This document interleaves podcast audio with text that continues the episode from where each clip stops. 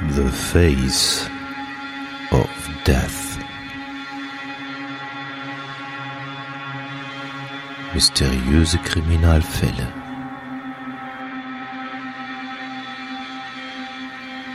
Der Podcast. The Face of Death.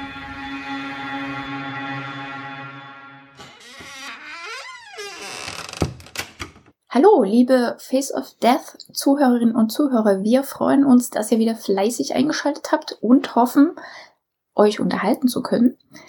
Ähm, und einen sehr spannenden Fall diese Woche zu präsentieren. Wir heißt natürlich, dass wir den Hatti noch brauchen, der hoffentlich da ist. Ja, ich bin auch hier. Ja, spannender Fall. Ähm, wir haben immer so ein bisschen Vorgeplänkle. Ich weiß immer nicht, äh, wo du das immer alles her äh, bastelst. Und äh, ja, du hast ja mittlerweile so seit der letzten oder vorletzten Folge angewöhnt, ähm, äh, den Titel immer so, so rätselhaft zu gestalten. Äh, Ulvila spricht man es, glaube ich, aus. Ulvila. Oder Ulvila. Ja, also das kurz Ulvila. Also das, das I sehr kurz und das L ein bisschen, als ob ein Doppel-L da Ja, also das ist, äh, das ist kein Schmerzmittel gegen Migräne. Aber ähm, ein wirklich, also ich find's, also einer der verrücktesten Fälle, die ich je bearbeitet habe. Also ich weiß nicht, wo du das herkriegst, ob du in irgendwelchen Massenmördern-Foren unterwegs bist und keine. Nein, tatsächlich nicht. Also ich bin nicht mal auf Reddit oder so, ne, was ja viele Podcast-Kolleginnen und Kollegen machen. Äh, da traue ich mich nicht so richtig ran, weil da ist es ja wirklich skurril teilweise. Also ich mag es eher, ähm, wenn man weiß, das sind gute Quellen, als so Spekulier-Sachen. Bin ich ein bisschen vorsichtig. Ja, bevor wir äh, in den Fall hineinstarten, ähm, habe ich äh, schon äh, im Vorfeld gesagt, die, die Heiki hat geschlammt. Nein, sie hat nicht geschlammt, sie hat einfach keine Zeit. Aber äh, Deswegen ähm, kann ich die Heiki jetzt mit zwei Kommentaren überraschen. Äh, wir haben nämlich zwei Kommentare im Blog bekommen, wo wir immer gebettelt haben. Äh, wir wurden erhört. Wir betteln auch diese Woche. Ja klar, wir nehmen es immer gerne. Ich meine, Social Media bediene ich so ein bisschen. Heiki liest ab und an mal mit, mit drüber. Also was sie zumindest schafft, äh, ist äh, ein Retweet zu setzen bei Twitter. Das schafft sie immer noch. und, und ich poste äh, in der Story, wenn wir eine neue Geschichte daraus haben, auf Instagram. Also das kriege ich auch hin. Alles klar. So, also, äh, dann höre zu, Heiki. Der erste ist der äh, Friedemann. Hallo, Face of Death. Cool, dass ihr zurück seid. Ich höre den Podcast schon seit, seit der ersten Folge und wollte mal ein Feedback geben. True Crime ist Verbrechen und kein lautes Entertainment. Ihr müsst euch nicht immer entschuldigen, wenn es Gewalt gegen Kindern, Frauen, Tiere jeder Art besprochen wird. Natürlich kann, da soll darauf hingewiesen werden, aber mal ehrlich, wer True Crime Podcast hört und sich darüber beschwert, dass äh, ihn das Material belastet, ähm, der hat einfach das Thema verfehlt. Man muss es ja nicht in jedem einzelnen Detail wiedergeben, aber mich stört das wenn man die Psyche eines Täters wirklich erfassen will, müssen die Tatabläufe schon transparent dargestellt werden. Wenn man das nicht aushält, hört man halt TKKG oder die drei Fragezeichen. Weist darauf hin, aber verbiegt euch nicht. Haut rein und viele Grüße, Friedmann. Die neue macht ein guten... Das ist ein sehr cooler Kommentar. Noch nicht fertig? Ähm, wenn ich das mal sagen darf, weil ich denke mir das auch immer, aber ich denke dann, naja, eh wieder so Haufen Beschwerden kommen. Machen wir jetzt doch ein Disclaimer. Danke, danke. Ein Satz fehlt noch. Die neue macht, mhm. ein, die neue macht einen guten Job. Dankeschön. So, und dann haben wir einen zweiten Kommentar. Und zwar von der oder die Dizi. Liebe, Be äh, äh, liebe beide. Ich höre den Podcast seit der ersten Folge und bin mega begeistert, dass es mit dem Podcast weitergeht. Schön und spannende Folgen mit einem Fall, der nicht schon äh, in anderen Podcasts hoch und runter gekaut wurde. Ich stimme aber Friedmann zu, dass mich die Triggerwarnung in der Fallbeschreibung zu Beginn gestört hat. Vor allem, dass sie auch in anderen True Crime Podcasts nicht notwendig finde. Schreibt sie doch am besten in die Folgenbeschreibung oder nennt diese, bevor wir ihn äh, in den Fall hineinhören. Das würde ich nicht so rausbringen. Vielen Dank an euch für tolle Arbeit weiter so. Ja, also du merkst schon, äh, wir haben alles äh, harte Leute, die können das alle haben. ja, wie gesagt, ich denke mir auch immer, meine Güte, wenn man sich mit solchen Themen beschäftigt, dann, äh, aber wie gesagt, ähm, die Gesellschaft ändert sich und ähm, man muss ja zumindest mal die Augen und Ohren offen halten. Aber ja, dann nehmen wir das ein bisschen zurück. Alles ja, gut. Ja, alles gut, ne? Also äh, ich, wie gesagt, ich habe doch kein Problem mit. Ich habe das, glaube ich, auch früher nie gemacht. Ich glaube, manchmal haben wir darauf hingewiesen, aber das war dann, glaube ich, nicht so dramatisch schlimm oder so. Aber Ich denke, wir kriegen das hin. Äh, Ich glaube, wir haben auch eine Triggerwarnung diesmal drin. Einmal, glaube ich, war eine, ne? Wenn ich mich recht entsinne, irgendwann hast du es Genau, mal. ganz, äh, ganz kurz, äh, Ja. wo es um die Kinder geht. Aber das habe ich ja auch wirklich, auch weil die Akten da versiegelt sind, äh, das habe ich ja nicht weiter ausgeführt. Das ist auch krass, aber das, da kommen wir noch zu, wie lange diese Akten versiegelt sind, ne? Das ist der Wahnsinn. Also, Ja. also wir erleben es nicht mehr mit. Nee, unwahrscheinlich. Ja, lange Rede, kurzer Sinn. Ihr seid gespannt, ihr möchtet den neuen Fall hören und ähm, ich denke, ja, wir hören erst einmal in den Fall hinein. Es ist der 1. Dezember 2006, 2.43 Uhr morgens in Ulvela, Finnland. Eine Frau wählt den Notruf und beschreibt dem Notdienst, dass ihr Mann gerade von einem unbekannten, maskierten Fremden angegriffen wird. Die Polizei soll schnell kommen. Im Hintergrund kann der Diensthabende Kampfgeräusche und einen von Schmerzen stöhnenden Mann hören. Als die Polizei kurze Zeit später eintrifft, ist der Mann bereits tot und vom Täter keine Spur. Oder wollte jemand die Spuren nur nicht sehen? Ja, bevor ich jetzt da äh, in mein Skript einsteige, ähm, Notruf, äh, so heißt auch eine Doku, die es zu diesem Fall gibt, die lief mal auf Arte, leider bei Arte nicht in der Mediathek zu finden. Es gab wohl, wie Heike gesagt hatte, mal äh, die Doku äh, auf YouTube mit Untertiteln, ist dort aber nicht mehr verfügbar. Sollte irgendjemand irgendwo äh, diese Doku finden, so teile er uns das mit, dann würden wir das, glaube ich, gerne sehen, richtig? Ja, also ich habe sie gesehen, die ist auch echt cool. Wo hast du sie Ähm, Ich gesehen? habe sie halt auf, naja, ich habe sie damals auf Finnisch gesehen. Du hast, du hast ja gefragt, wie komme ich auf die Fälle? Und ich habe halt diesen zum Beispiel mal auf Finnisch gesehen mit den Untertiteln äh, in Englisch und die gibt's aber leider halt nicht mehr auf YouTube.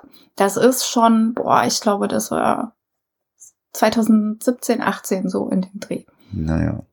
Okay, wir reisen also heute mal nach äh, Finnland und zwar in den Norden von Finnland, um, um genau zu sagen nach nee, ne, in, den, Wir in den Norden, so- äh, in, in, äh, in den Norden äh, von Europa, nach Finnland. So, jetzt haben wir's und zwar nach West und, und zwar nach Westfinnland in die kleinen Stadt äh, Ulvila. Oh Gott, das ist aber Ulvila. Ulvilla. Ulvila. Ähm, Ulvilla, ja. Ähm, ja, ähm, 1365 äh, gehörte Finnland noch zu Schweden von König Albert von Mecklenburg. Der hatte dort das Stadtrecht verliehen und ähm, diese Stadt ist halt die drittälteste Stadt Finnlands. Heute hat Uulvilja um circa 12.500 Einwohner und liegt neun Kilometer südlich von Pori äh, und ist ja dort sehr landschaftlich geprägt. Die Stadt ist zumindest umgeben von vielen Feldern und wenig Wald. Ja, und bevor wir jetzt so richtig in den Fall einsteigen, ähm, nutzen wir äh, einfach bei diesem Fall nur die Vornamen, äh, um, um einfach die Beteiligten äh, so ein bisschen zu schützen. Aber äh, wer diesen Fall bei Google eingibt, die Nachnamen poltern euch sofort über den Weg. Aber wir haben uns nur für die Vornamen entschieden. Richtig. Wir haben uns für die Vornamen entschieden, ne? Die sind auch einfacher. Ich habe ja auch ein bisschen an dich gedacht. Ich dachte, wenn du dann immer diese finnischen Nachnamen aussprechen musst, ist vielleicht nicht so einfach. Dann. Hm, genau. Ich hoffe, das ist okay so. Alles gut. Und ich finde es immer doof, Juha S zu sagen. Also das finde ich ja bekloppt. Entschuldigung. Mhm. Ja, Wenn alles ich das noch einwerfen darf. Alles also gut, ja. diesen Nachnamen einfach abzukürzen, ähm, gefällt mir nicht. Gut, weiter geht's. Also, es ist der 1. Dezember 2006, 2.43 Uhr morgens in Ulvela. Annelie, eine Frau mittleren Alters, wählt den Notruf und sagt in Panik, hier ist ein Mörder, kommen Sie schnell. Der Diensthabende ähm, in der Vermittlung versucht, nach einer Adresse zu fragen, doch Annelie unterbricht den Harsch. Jemand ist durch das Fenster eingestiegen, ruft sie weiter. Die Notrufzentrale versucht nun, die Frau zu beruhigen und findet schließlich doch die Adresse heraus. Annelie soll noch einmal in Ruhe berichten, was passiert ist. Annelie sagt, jemand ist durch das Fenster eingestiegen und sticht mit einem Messer auf meinen Mann ein. Auch mich hat er erwischt. Im Hintergrund kann man ähm, auf einmal einen Mann hören, der laut und schmerzerfüllt aufschreit und äh, nach Annelie ruft mit ihrem Spitznamen, das ist Anu. Die Person des Notdienstes fragt nun, wer auf ihren Mann einsticht und ob sie die Person eventuell erkannt hat oder ahnt, wer es sein könnte.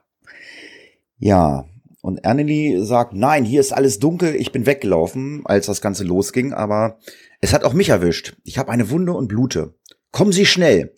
Der Notdienst versicherte, dass die Polizei bereits auf dem Weg ist und fragt als nächstes, wie viele Menschen sich denn im Haus befinden.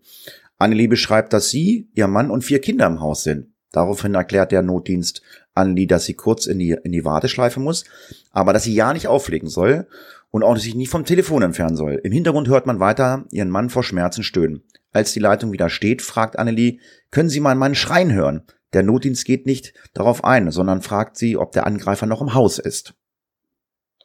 Wieder ertönen laute Schreie von einem, von einem Mann und Annelie selbst äh, scheint es immer schlechter zu gehen, denn ihr fällt das Atmen immer schwerer.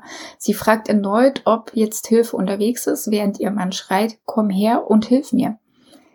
Direkt darauf folgt eine kurze Pause und in dieser Pause ist nichts zu hören. Gar nichts. Kein Rauschen, keine Hintergrundgeräusche, kein Atmen, keine Schritte. Einfach nichts. Im nächsten Moment sind die Geräusche dann wieder da und Annelie sagt, hey, ich muss jetzt, doch beendet den Satz nicht. Stattdessen ruft sie dann nach ihrer ältesten Tochter Amanda und sagt ihr, dass sie den Hörer nehmen soll. Ja, auch wenn dieses Telefonat ein sicher sehr langes äh, Telefonat sein könnte, also es kommt einem ja so vor, was wir so erzählt haben, das äh, stellt man aber fest, dass dieses Gespräch nur eine Minute 39 äh, bisher läuft. Annelie übergibt Amanda dann das Telefon und sagt äh, ihr, ich äh, gehe mal nachschauen, was der Mann macht. Der Mann schreit weiterhin vor Schmerzen und ruft äh, nach seiner Frau, sie ihm helfen soll. Im Hintergrund klingt es so, als ob jemand wegrennt und dann äh, die Tür öffnet. Also, so eine Art Klopfgeräusch erklingt, ein lauter und anderer, lei äh, also etwas lauter und etwas leiser. Ein lautes Geräusch ertönt, ein Geräusch, das von Menschen kommen könnte. Es klingt nach jemanden, der entweder heftig gestoßen wurde oder sich stark anstrengt. Annelie ruft aus dem Hintergrund, kommen Sie! Derweil ist die neunjährige Amanda am Telefon. Sie ist völlig aufgelöst und weint, sagt dann aber, hallo, ist dort jemand? Kommen Sie schnell! Mein Papa geht es nicht so gut. Kommen Sie schnell! Als Amanda das sagt, hört man ihren Vater noch im Hintergrund stöhnen, doch dann wird es plötzlich still. Papa, nein, nicht sterben! schreit Amanda, während sie noch am Telefon ist. Weiter weg hört man Annelie Hey Stopp schreien. Dann spricht wieder der Notdienst und Amanda wiederholt Bitte kommen Sie schnell. Ihrem Vater kann man nun wieder hören und zudem etwas, das nach Kampfgeräuschen klingt. Der Notdienst verspricht dem Mädchen jetzt, ähm, dass die Polizei bereits auf dem Weg ist. Amanda fragt, ob ein Erwachsener, Amanda wird gefragt, ob jetzt ein Erwachsener in der Nähe sei und daraufhin ruft Amanda Mami. Ähm, und diese kommt jetzt wieder zum Telefon. Ähm, das Mädchen hat mittlerweile deutlich Tränen in ihrer Stimme, aber übergibt jetzt tapfer das Telefon wieder zurück an ihre Mutter. Und diese war insgesamt 59 Sekunden weg vom Telefon. Annelie fragt jetzt wieder gleich, ist jemand auf dem Weg hierher? Und der Notdienst bejaht die Frage. Er erkundigt sich jetzt, wie die Lage im Haus ist. Ähm, und jetzt kommt eine sehr verwirrende Antwort von Annelie. Ich weiß nicht so recht. Sie scheinen, sie, er ist, haben unsere Hintertür kaputt gemacht. Er trägt schwarz. Der Notdienst fragt sie, ob der Angreifer noch im Haus ist und Annelie antwortet darauf ausweichend und ziemlich verwirrend, dass sie am Telefon sei, aber gerade draußen war, jetzt zurück ist und dass der Angreifer ihr Mann umbringen wird. Ja, es wird natürlich gefragt, wie geht's denn ihrem Mann? Er liegt auf dem Boden und ruft um Hilfe, aber jetzt ist es ganz still. Der Notdienst stellt weitere Fragen, während Amanda im Hintergrund äh, weint. Und dann schreit sie laut auf. Annelie versucht sie zu beruhigen. Der Notdienst fragt Annelie, ob ihr Mann das Bewusstsein verloren hat. Sie erklärt, dass sie das nicht weiß, da sie nicht im gleichen Raum ist wie er und fragt, ob sie nach ihm sehen kann. Erneut fragt der Notdienst, ob der Angreifer noch da ist. Annelie weiß, weiß es nicht genau und sagt, ich weiß es nicht. Vielleicht ist, ist er noch da. Vielleicht ist es aber auch schon weg. Es ist aber ganz still. Dann wendet sie sich an ihre Tochter Amanda und fragt sie, ob der Angreifer noch da ist. Die Neunjährige sagt, dass er weg sei. Andy soll den Angreifer für die Verhandlung beschreiben. Es, er ist circa 1,80 Meter groß, eher kräftig, dunkle Kleidung getragen und das Gesicht konnte ich nicht sehen. Also äh, eine Beschreibung, äh, die man auch in die Tonne kloppen kann. Ähm, damit wird der Anruf jetzt beendet und insgesamt dauerte er vier Minuten und 18 Sekunden. Es ist jetzt also 2.47 Uhr am Morgen. Nach drei Minuten und 20 Sekunden kommt dann die Polizei am Haus an. Da ist es 2.51 Uhr und Annelie steht auf der Veranda des Hauses und winkt die Polizisten zu sich heran. Der Polizei fällt dabei auf, dass die Lichter im Haus angeschaltet sind und Annelie ruhig und gefasst scheint. Neben ihr steht Amanda, die klammern sich allerdings an ihre Mutter. Der Tatort. Die Polizei fängt jetzt an, sich den Tatort anzuschauen und ähm, stellt erstmal fest, dass das Szenario, so wie es halt beschrieben wurde, nicht innerhalb von den wenigen Minuten passiert sein kann, sondern dass es länger gedauert haben muss.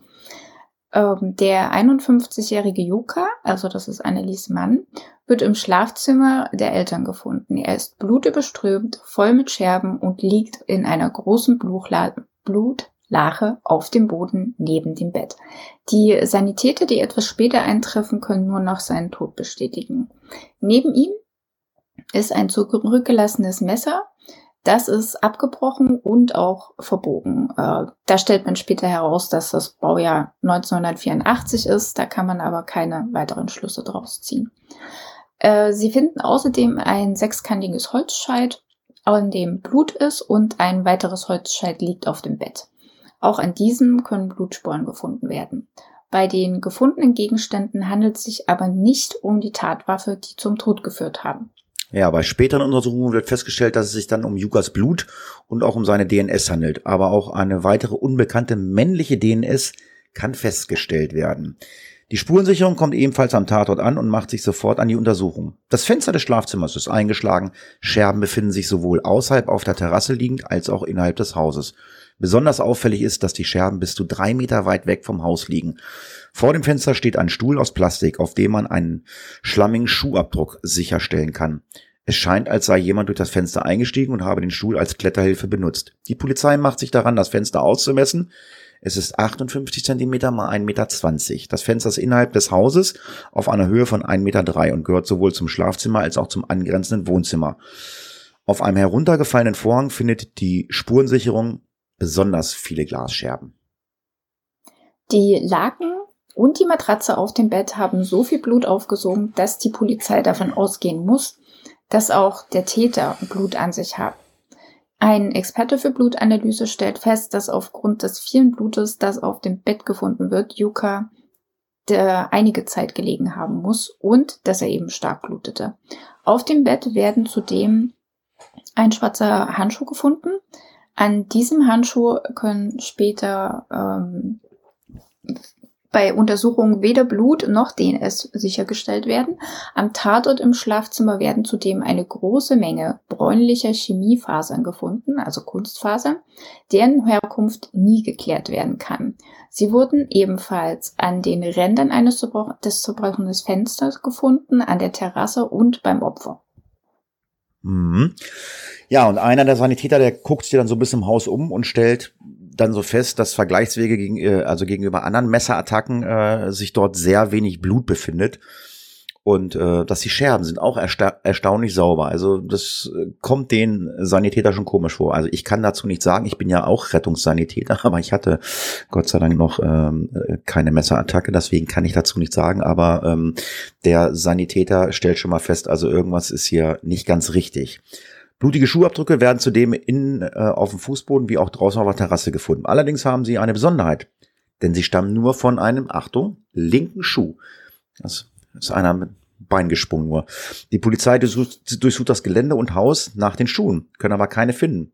Auch keine einzelnen. Zudem ergibt sich, dass der Winterschuh von, oder die Winterschuhe von Yuka fehlen, obwohl sie eigentlich da sein sollten. Annelie sagt später, dass die Schuhe vielleicht weggeworfen wurden. Weitere Blutspuren finden sich zum Beispiel am Telefon, an mehreren Türpfosten und auf der Terrasse. Es wurden keine blutigen linken Schuhabdrücke beim Telefon gefunden. Also wenn man davor stand, um zu telefonieren zum Beispiel, gibt es keine. Aber vom Telefon weg hin zur Terrasse gab es einige einseitige Fußabdrücke. Im Messerblock der Küche fehlt ein Messer. Allerdings wäre die Klinge dieses Messers zu kurz gewesen, um die Stichwunden an Yuka verursachen zu können. Zu dieser Zeit befinden sich fünf Polizeistreifen beim Haus und es ist voll mit Menschen, die es untersuchen. Annelie befindet sich im Wohnzimmer, läuft auch dran ab und beobachtet die Untersuchung. Sie zeigt keine Reaktion, als ihr der Sanitäter sagen, dass ihr Mann Yuka tot ist. Sie ist nicht verschwitzt, sie hat kein Blut an ihrer Kleidung und ihre Hände sind sauber. Nur die Stichwunde in ihrer linken Seite bezeugt ihre Beteiligung. Zudem finden sich zwei große Bluttropfen an der Innenseite ihres Oberschenkels. Ja, dann kommt noch ein zweiter Krankenwagen äh, zum Haus und äh, dann nehmen Sanitäter äh, dann Annelie mit in die Küche, um dann mal ihre Wunden zu versorgen. Von diesem Zeitung an gibt es äh, oder gibt sie dann an, sich nicht wohlzufühlen. Die Sanitäter geben ihr ein Glas Wasser. Doch wenige Minuten später klappt Annelie zusammen. Die Sanitäter legen ihre Beine hoch als es ihr dann wieder gut geht, bittet die Polizei äh, um das rote T-Shirt oder rote Shirt, welches sie trägt. Sie befolgt den Wunsch, wird in eine Decke gehüllt und zum Krankenwagen gebracht, äh, wo dann eine Schwester ihre Wunden weiterhin versorgt. Während Annelie versorgt wird, kommt ein Sozialarbeiter um und, und, oder eine Sozialarbeiterin, das weiß man nicht so ganz genau, zum Haus, um sich um die vier Kinder zu kümmern. Die waren ja noch sehr jung äh, und beziehungsweise die dann erstmal mitzunehmen. Annelie fragt im Krankenwagen immer wieder besorgt nach ihren Kindern. Die Krankenschwester beschreibt sich später als verheult, aber sie macht sich in, sie machte den Eindruck, unter Schock zu stehen. Sie wird in der nächsten Notaufnahme, in die nächste Notaufnahme gebracht und dort äh, wird von der behandelnden Krankenschwester festgestellt, dass Annelie sehr gefasst ist, wenn sie bedenkt, was gerade passiert ist. Zudem fragt sie nun nicht mehr nach ihren Kindern. Annelie beantwortet alle Fragen nur noch knapp mit einem Ja oder Nein. Bei der Untersuchung stellt sich jetzt heraus, dass die Stichwunde von Annelie ihre Lunge verletzt hat. Sie hat dadurch einen Pneumothorax erlitten. Dabei gelangt Luft in die, den Pleularraum zwischen die Pleularplättchen und damit äh, behindert die Ausdehnung eines oder beider Lungenflügel. Das führt eben zu Kurzatmigkeit und bewirkt aber ansonsten keine größeren Einschränkungen. Annelie wird zur Beobachtung im Krankenhaus behalten und ihr wird auch eine Tube eingesetzt, wo eben Schleim und Flüssigkeit ähm, abläuft. Anderthalb Tage später kommt dann die Polizei zu Annelie ins Krankenhaus, um sie erstmals zu befragen, also als Zeugin. An diesem Abend Erzählt sie, kam Yuka gut gelaunt nach Hause. Das war in letzter Zeit nicht so oft, weil das auf der Arbeit nicht gerade einfach derzeit war. Ihr Mann wurde 1955 geboren und ist Sozialpsychologe. Yuka hatte früher einen eigenen Consulting-Service, mit dem er Kurse für Firmen anbot, also zum Beispiel Teambuilding und Umgang mit Mitarbeitern. In den 90er Jahren hatte Yuka sogar den Verband finnischer Psychologen begründet. Er war ein sehr erfolgreicher Mann in dem, was er tat. Ja, 1996 arbeitete er für eine Arbeitsagentur in Turku, die sich speziell äh, um arbeitslose Akademiker, Akademiker gekümmert hat. Dort lernte Yuka Anneli kennen, die zehn Jahre jünger war. Sie hatte gerade ihren Abschluss in Wirtschaftswissenschaften gemacht und ähm, trat dann dort eine neue Stelle in der Arbeitsagentur an. Yuka war bereits verheiratet und Annelie in einer festen Beziehung. Doch schon bald verließen beide ihre Partner und Yuka ließ sich scheiden, um sich mit Annelie ein, ein gemeinsames Leben aufzubauen. Sie blieben beide bei der Agentur in Turku, zogen aber in eine Kleinstadt etwas außerhalb. Und dann haben sie vier Kinder bekommen. 2002 bekam Yuka dann eine Anstellung als Personalmanager bei einem Energiekonzern in Pori.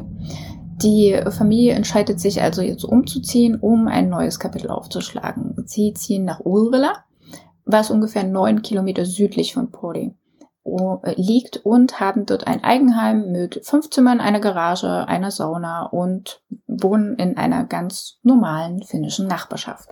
2006 sind die Kinder zwei, vier, sieben und neun Jahre alt.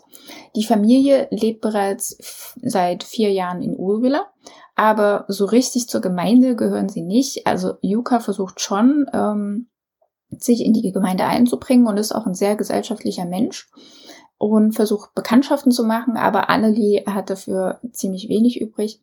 Äh, ihre Kinder bringen zwar Freunde mit nach Hause und die spielen dort auch, aber die Eltern kennen sich dann halt nicht untereinander. Also es ist dann nicht so, dass man sich mal zum Grillabend trifft oder gemeinsam Ausflüge macht. Äh, das ist halt auf die Kinderbekanntschaften beschränkt. Ja, und 2006 steckt dann das Unternehmen von Yuka in Schwierigkeiten und es müssen circa 100 Angestellte entlassen werden. Er versucht äh, dann für diese Angestellten Sozialpakete für, äh, zu schnüren und macht sich große Sorgen um deren ihre Zukunft. Zudem erhält er nach der Entlassung einige Drohungen, nachdem diese hin, äh, äh hingegen äh, aber für ihn nicht allzu ernst zu nehmen waren. Yuka sah sich allerdings nach, äh, dann äh, nach einer neuen Arbeit um. Nicht nur in Turku, sondern auch in Südfinnland. Und Südfinnland, das ist dann so der Bereich Großraum Helsinki, das kennt man ja. Da war, äh, deshalb bereitete sich dann seine Familie auch darauf vor, wir müssen mal wieder umziehen. Während Yuka zur Arbeit ging, blieb die Annelie zu Hause, für die Kinder natürlich. Natürlich, und sie hat sich ähm, einen kleinen Nebenerwerb dabei aufgebaut. Es begann erstmal mit Fitness und Diäten für Mütter, da Annelie mit ihrem eigenen Körper nach der Geburt ihres vierten Kindes nicht glücklich war. Etwas später kamen dann noch Basteltipps und Spiele für Kinder dazu, sowie Tipps für Hausdekoration, Back- und Kochrezepte. Und in einem Forum, in dem sich Mütter austauschen konnten, äh, das hostete sie quasi ebenfalls noch. Dafür betrieb sie gleich mehrere Webseiten und aus den Werbemitteln Einnahmen konnte sie sich dann halt selbst finanzieren. Zu dieser Zeit wandelte sich das Familienbild in Finnland ein bisschen Statt nach einer Geburt wieder äh, arbeiten zu gehen, wie es eigentlich üblich war, blieben viele Mütter länger zu Hause und Annelie wollte diesen Trend nutzen, um da eben ein bisschen was dran zu verdienen. Ja, jetzt gucken wir uns mal den 31. November 2006 an. Da ist nämlich Yuka 6 Uhr morgens zu einem Tagesseminar nach Turku gefahren. Er hat sich dafür schick angezogen. Das war ein dunkelgrüner Anzug. Das hat Annelie so beschrieben. Und der hat sich äh, dann auf die Fahrt gemacht nach Turku. Das ist ungefähr zwei Stunden. Während des Seminars gibt äh, es eine längere Pause und Yuka nutzt die Chance, seine Schwester schnell zu besuchen. Er hat an diesem Tag gute Laune, wie sein Schwager später ebenfalls bestätigt. Denn ab Dezember gibt es endlich wieder Fleisch zu essen. Yukas Familie lebte das gesamte Jahr über vegetarisch. Nur im Dezember ist es erlaubt, Fleisch zu essen. Erst nach 21 Uhr ist das Seminar zu Ende und Yuka macht sich auf den Weg nach Hause. Zum Glück hat noch nicht angefangen zu schneien und so schafft er den, die Rückfahrt in knapp zwei Stunden. Gegen 23 Uhr kommt Yuka dann nach Hause. Es ist stockdunkel und nass. Aber es schneit immer noch nicht. Yuka betritt nun das Haus und die drei ältesten Kinder sind zu dieser Zeit schon im Bett. Die Kinder haben zwei Zimmer für sich. Äh, Amanda, das ist die älteste, die hat ihr eigenes Zimmer und die anderen drei teilen sich das zweite Zimmer. Die Zimmer liegen, wenn man ins, ins Haus reinkommt, genau gegenüber von der Haustür. Ähm, das jüngste Kind schläft noch nicht, sondern das liegt munter mit Annelie auf dem Bett im Schlafzimmer. Dieses befindet sich auf der Gartenseite des Hauses. Es ist ein sehr kleiner Raum, denn der war ursprünglich nicht als Schlafzimmer gedacht, sondern als Kinderkaminzimmer. Ähm, daher ist das Bett von Yuka und Annelie recht schmal und an die Wand gerückt. Annelie liegt gewöhnlich auf der Seite des Bettes, wo die Wand ist, denn Yuka hatte in seiner Jugend einen Unfall und dessen halt manchmal Probleme mit seinem Bein. Und äh, für ihn fällt, also ihm fällt es dann eben leichter, auf der Seite auszusteigen, wo der Raum ist und muss nicht drüber klettern. Ja, als er, ja, als er dann zur Haustür reinkommt, stehen Annelie und die jüngste, das jüngste Kind äh, ja, im Flur und begrüßen ihn. Yuka ist äh, der Einzige in der Familie, der ein Handy besitzt, also eigentlich zwei. Er hat eins für die Arbeit und ein privates. Sein Ritus ist äh, aber, das Arbeitshandy nachts auszustellen und auf die Kommode neben der Haustür zu legen, wo es normal auch dann geladen wird. Zu seinen Aufgaben gehört es abends, den Geschirrspüler einzuräumen und dann anzustellen. Was er auch in dieser Nacht tut. Danach geht er zu Bett, indem er nach wie vor das, äh, das zweijährige Kind liegt. Als es eingeschlafen ist, bringt Yuka es äh, in das eigene Bettchen und kehrt dann zurück ins Schlafzimmer. Laut Anneli ist das gegen Mitternacht. Sie trägt ein rotes Männershirt, das Yuka im Doppelpack für sie beide bei, bei, bei einer Geschäftsreise aus Estland mitgebracht hatte. Es ist das Shirt, was wir vorhin gehört haben, was sie dann später der Polizei zur Spurensicherung gibt. Yuka trägt ein weißes Shirt und blaue Boxershorts. Mitten in der Nacht wird dann die älteste Tochter Amanda von lauten Geräuschen geweckt. Amanda steht auf und will nachsehen, was vor sich geht. Im anderen Kinderzimmer ist auch der siebenjährige Sohn wach, allerdings traut der sich nicht aus seinem Bett und bleibt lieber liegen. Beide Kinder hören aber ihren Vater vor Schmerzen aufschreien. Auch im Schlafzimmer werden die Eltern von lauten Geräuschen und Glasscherben geweckt, die über und auf sie fliegen. Das berichtet zumindest Annelie. Es ist nach wie vor stockdunkel, sie richtet sich auf und schützt dabei ihr Gesicht vor den fliegenden Glasscherben. Während Yuka aufsteht und in Richtung der Terrassentür läuft. Jemand steht auf der Terrasse und zerschlägt das dreiteilige Fenster und versucht mit der Hand durch das gesprungene Glas zu fassen, um die Türverriegelung von innen zu öffnen. Das gelingt ihm aber nicht und äh, daraufhin entscheidet sich die Person durch das obere zerschlagene schmale Fenster zu klettern. Daraufhin greift diese Person gleich ihren Mann Yuka an. Der versucht sich zu verteidigen und schnappt sich dafür eben diese Holzscheide vom Kamin. Annelie versucht ihrem Mann zu Hilfe zu kommen, doch der Angreifer hat ein Messer und erwischt sie an der linken Seite. Annelie spürt Schmerzen und versucht aus dem Gemenge zu entfliehen. Dafür klettert sie über eine Truhe, die vor dem Ehebett steht und rennt dann barfuß ins Wohnzimmer. Zu diesem Zeitpunkt habe ihr Mann noch mit dem Angreifer gekämpft. Ja, unterdessen ist ein Mann da aus ihrem Zimmer gekommen und sieht, wie ihre Mutter gerade aus dem Schlafzimmer ins Wohnzimmer flieht. Annelie ruft ihr zu, dass es, dass ein Mörder im Haus ist, öffnet die Haustür und will dann die anderen drei dazu bringen, das Haus zu verlassen. Doch die drei Jüngsten kommen nicht aus ihren Zimmern und die Türen, Tür bleibt geschlossen. Der, Siebenjährige, äh, der Siebenjährige, der ebenfalls alles mit anhört, traut sich nach wie vor nicht aus dem Zimmer. Unterdessen läuft Annelie in die Küche zum Haustelefon und ruft den Notdienst, was wir schon gehört haben. Ja, wie im Transkript deutlich äh, wurde, übergibt Annelie ihre Tochter Amanda das Telefon, während sie immer noch barfuß aus der Küche äh, umherläuft, um nachzusehen, äh, ob der Angreifer weg ist. Dabei läuft sie durch die Glasscherben, die kleine Schnitte verursachen. Yuka schreit derweil um Hilfe, also schaltet Annelie das Licht in der Schlafstube an, woraufhin sie vom Fremden angegriffen wird. Sie beschreibt erneut, dass er dunkel gekleidet groß war, sowie dass er ohne Gesichtsausdruck vor ihr stand.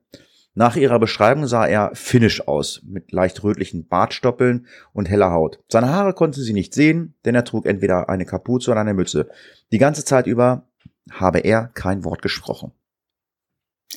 Auf der Grundlage dieser Beschreibung von Annelie schätzt die Polizei den Angreifer jetzt auf 40 bis 50 Jahre. Ähm, Annelie wehrt nach ihrer Aussage den Angriff des Fremden ab und flieht jetzt zur Haustür hinaus auf die Veranda des Hauses. Dort bleibt sie dann stehen und lauscht, ob der Angreifer ihr gefolgt ist. Doch es bleibt still und nach einer Weile kehrt sie dann zurück ins Haus. Es ist der Zeitpunkt, an dem Amanda am Telefon weint, dass ihr Vater angegriffen wird und im Hintergrund der Tonbandaufnahme Annelie zu hören ist, wie sie verärgert schimpft. Auch Kampfgeräusche sind zu hören und Annelie erklärt, dass sie zu diesem Zeitpunkt wieder im Schlafzimmer gekommen war und sich der Angreifer in dem Moment umgedreht hat und sie anschaut. Yuka lag da auf dem Boden, während der Angreifer auf ihm saß und ihn schlug. Annelie ist sich sicher bei dieser Aussage, äh, oder ist, ist sich so gar nicht so sicher bei dieser Aussage, ob diese Szenen sich wirklich äh, so abgespielt haben oder äh, ob sie sich das ausgedacht hat aufgrund der Geräusche, die im Schlafzimmer waren. Also man weiß nicht so ganz genau, wie das so richtig wirklich gewesen ist. Also es ist alles so ein bisschen ähm, zweideutig. Dann ruft Amanda nach ihr und Annelie geht zurück in die Küche, um das Telefon wiederzunehmen. In den, in den 59 Sekunden, die Annelie nicht am Telefon war, soll sich also Folgendes ereignet haben. Annelie rennt von der Küche zum Schlafzimmer, wird dort angegriffen, wehrt sich und rennt zur Haustür und dann auf die Veranda, wartet dort, ob der Angreifer hinterherkommt. Als dies nicht der Fall ist, geht sie zurück zum Schlafzimmer, sieht oder hört auch, äh, wie der Angreifer ihren Mann attackiert und kehrt dann wieder in die Küche zurück. Annelie sagt aus, dass sie, nachdem sie das Telefon aufgelegt hatte, ihre Hände gewaschen habe, die von ihrer Wunde blutig waren. Die am Telefon äh, entfernte sie nicht. Stattdessen ging sie noch einmal zur Schlafstube, um nach Yuka zu sehen. Allerdings nahm sie diesmal nicht den Weg durch das Wohnzimmer, sondern durch den Wirtschaftsraum, der sich neben dem Schlafzimmer befand. Und zwischen Wirtschaftsraum und Schlafstube gibt es eine Verbindungstür. Diese Tür habe sie einen Spalt breit geöffnet und dann Yukas Schulter mit ihrer Hand berührt. Nach ihrer Aussage gelangte an dieser Stelle dann sein Blut auf die Ärmel ihres roten Shirts, ähm, das später dann gefunden wurde. Zum Schluss fragten die Beamten Amanda, ob ihr Mann Feinde hatte. Nee, Emily muss das ja sein, nicht Amanda. Äh, sie verneinte dies. Später gibt sie an, dass sie Yuka als Personalchef viele ähm, Menschen in seiner Firma entlassen musste und dass er deswegen einige Drohungen erhalten habe. Aber auch sie hätte dies nicht ernst genommen. Ihr Mann hätte einen Hang zur Übertreibung gehabt. Jukas Schwester sagte später aus, dass auch sie von Drohungen, also dass sie von diesen Drohungen gehört habe. Die Polizei schaut sich zum Schluss der Befragung Amandas Füße an und stellt daran kleinere Verletzungen fest. Allerdings werden keinerlei Fotoaufnahmen von die, äh, diesen gemacht. Auch Amanda wird von der Polizei befragt. Ähm, hier ist aber eine Betreuerin dabei, die sicherstellen soll, dass es der Neunjährigen bei ihrer Aussage gut geht. Und die Aussage wird auch ausgezeichnet, damit sie eben diese Aussagen eventuell später vor Gericht nicht ständig wiederholen muss. Ähm, Amanda hat ein Kuscheltier dabei und eine Packung Taschentücher. Sie sagt, nachdem ihre Mami das Telefon wieder übernommen hatte, lief sie ins Wohnzimmer und weiter zum Schlafzimmer ihrer Eltern. Ihr Vater schrie jetzt nicht mehr und das Licht war eingeschaltet. Sie sieht ihren Vater auf dem Boden liegen und da sehr viel Blut rundherum und sie schreit deswegen auf. Diesen Schrei hört man halt auch auf der Tonaufzeichnung des Notrufs. Sie läuft zurück zu Annelie und versucht sie von der, und diese versucht sie jetzt von der Ferne zu beruhigen. Sie soll doch nicht weinen. Dann läuft sie, also Amanda läuft zurück ins Schlafzimmer und sieht, wie eine dunkle Gestalt flieht. Der Angreifer verlässt das Haus, wie er gekommen ist. Er steigt auf eine Erhöhung und kriecht durch das schmale Fenster nach draußen und dann auf die Terrasse. Die Polizei fragt Amanda, ob sie sich erinnern kann, dass sie geschrien hat und äh, das hat sie bejaht. Dann fragen sie, ob sie schrie, als sie den Mann sah oder ähm, zu dem äh, zu dem äh, zu einem anderen Zeitpunkt. Aber sie erklärte erneut, dass sie geschrien habe, als sie ihren Vater auf dem Boden sah, weil der ja total voller Blut war. Amanda wurde nach einigen Monaten noch einmal befragt und dann noch einmal also schon drei Jahre, als drei Jahre vergangen waren. Sie blieb immer bei ihrer Aussage, dass sie einen dunkel gekleideten Person gesehen habe, die durch das kaputte Schlafzimmerfenster äh, aus dem Haus geflohen ist. Unterdessen ging die Spurensuche im Haus ebenfalls weiter. Wir erinnern uns, sehr viele Menschen waren direkt nach der Tat im Haus um sich den Tatort anzusehen oder eben um Hilfe zu leisten. Nun wird ein Hund zum Tatort geführt, um nach einer Fährte des Täters zu suchen. Aufgrund der vielen Menschen, die in der Zwischenzeit am Tatort waren, macht es allerdings keinen Sinn, den Hund halt im Haus oder an der Terrasse zu suchen zu lassen, weil da einfach zu viele Spuren gewesen wären. Ähm, nur wenige Orte kamen deshalb überhaupt noch in Frage, um den Hund ähm, mögliche Fährte aufnehmen zu lassen. Er wurde daher ins Haus geführt, also hauptsächlich in den Garten. Und der Hundeführer sagt dann später vor Gericht aus, dass es sehr unwahrscheinlich sei, dass der Angreifer über die Seite oder den hinteren Teil des Grundstücks geflohen ist. Ja, die Polizei sieht sich dann auch weiter innerhalb des Hauses um und stellt dabei fest, dass alles sehr unordentlich ist. Im heimischen Büro von Yuka kann man sich kaum bewegen, da der ganze Fußboden zugestellt war. Der Wirtschaftsraum war voller Wäsche und auch hier stand überall etwas rum.